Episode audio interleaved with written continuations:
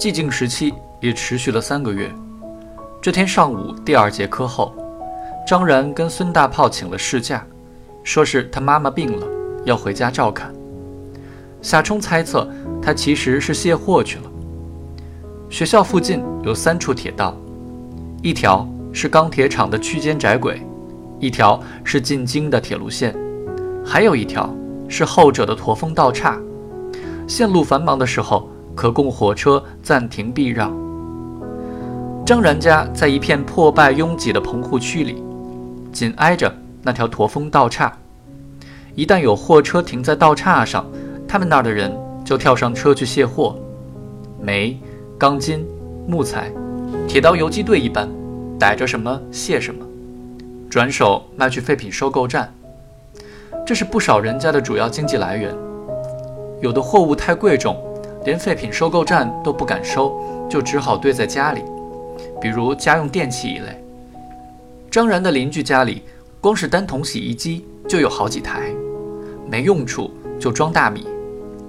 课间，夏冲趴在走廊的窗台上，雨前，楼下有一对黄蚂蚁正在搬家，草蛇灰线一般，旖旎不绝。他往下吐唾沫，想淹死几只蚂蚁。苦恼于投弹不能准确，正这时，听见有人叫：“夏冲！”他转脸过来，茫然四顾，又听见人群背后有一个声音说：“你就是夏冲啊！”说话的正是那个常来找张然的五班的女孩，挺冒昧的找你。他说着，递过来一个鼓溜溜的信封：“能帮我把这个交给张然吗？”夏冲点了点头，听他说：“你是他的朋友。”就找你了，他说。夏冲又点点头。我也是张然的朋友，干嘛找他呀？蒋萌萌故作傲慢，懒洋洋地说。于是众人齐声起哄。你也配？他说。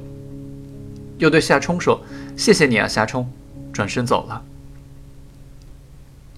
夏冲去给张然送信时已是傍晚，到了棚户区，正看到张然在铁道边坐着。壮甚苦闷，原来他妈妈真的病了，几天前已经住院，精神上的小问题，不严重。张然尽量轻描淡写地说。张然接过信封，拆开，抽出一封信和一沓钞票，数了数，有三百块。夏冲吓了一跳，这可不是小数目。信很短，张然，这些钱给你妈妈看病，星期四下午。五四汇演排练，我不参加了，去看他。你陪我一起去吧，七敏。弯弯曲曲的十几条铁轨在夕阳下闪闪发亮，像函数曲线。信号灯默默无语地闪烁着。铁道边有两种房子，一种是歪歪扭扭的民居，墙壁裂出了口子；另一种是隶属铁道部门的水泥工事一般的建筑，都刷着。注意森林防火一类的标语，不知道要给谁看。附近哪有什么森林？前一年的大兴安岭森林大火吓坏了整个国家，居然有著名的气功师发功灭火。后续影响便是这一类标语神经质般的随处出现。两辆火车正停在一百米外，一列是客车，乘客们打开了窗户，啮齿类动物一般探头探脑。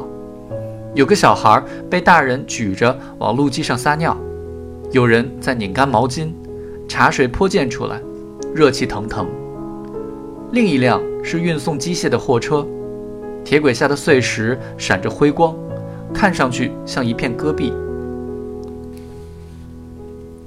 张然说：“星期四我去医院看我妈，你陪我去吧。”夏冲点点头。张然又说。我妈最喜欢我交到朋友，她总说我没有朋友。夏冲问：“那个七敏也去？”张然说：“嗯，她是我表妹。”原来如此。可是夏冲不明白，怎么不早说呢？张然凄凄爱爱地说了半晌，夏冲勉强听明白了。张然不愿意让人知道自己跟七敏的关系，这又为什么？张然的父亲死得早。母亲一直身体不好，这么些年来，七敏的父亲一直照顾张然母子，有事帮忙，逢年过节给钱，等等。虽说是亲舅舅，张然却不能不当做恩人看待。每次见到舅舅，总觉得羞愧，不是非见不可的话，就尽量避开。总要千恩万谢的，滋味不好受啊！张然感慨万端。戚敏的朋友圈子也让张然自惭形秽。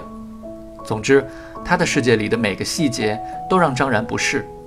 虽然他欣赏这个表妹，某种程度上。却避之不及。要是夏冲在这个处境，也会这样吧？夏冲想了一下，点头承认。张然问：“你说这叫什么？”夏冲说：“什么叫什么？这里边的道理叫什么？”张然说：“告诉你吧。”他伸出食指。像邓小平在中英会谈中对撒切尔夫人宣布一个颠扑不破的真理似的，说：“这就叫阶级差异。”夏冲笑起来，张然愕然：“笑什么？”夏冲看了看他的电子表，快九点了。他问：“你家里就你一个人住吧？今天？”张然说：“一个人，你住这儿吧，我自己正没意思呢。”夏冲点点头。反正他不想回家。最近夏明远的工作陡生变故，每天夜里他和乔雅都长久地就此讨论着，让夏冲不胜苦恼。夜风越来越凉，夏冲和张然却像两只不怕冷的企鹅似的，坚持坐到了十点钟。对张然来说，这是难得的友情；对夏冲来说，却只是无所事事的打发时间。张然问：“将来？”有什么打算？夏冲颓然说：“没打算，混一天算一天吧。”他还有希望上大学吗？他不清楚。总体而言，由于选择性的回避，任何一种跟考大学有关的事情，他都不是很清楚。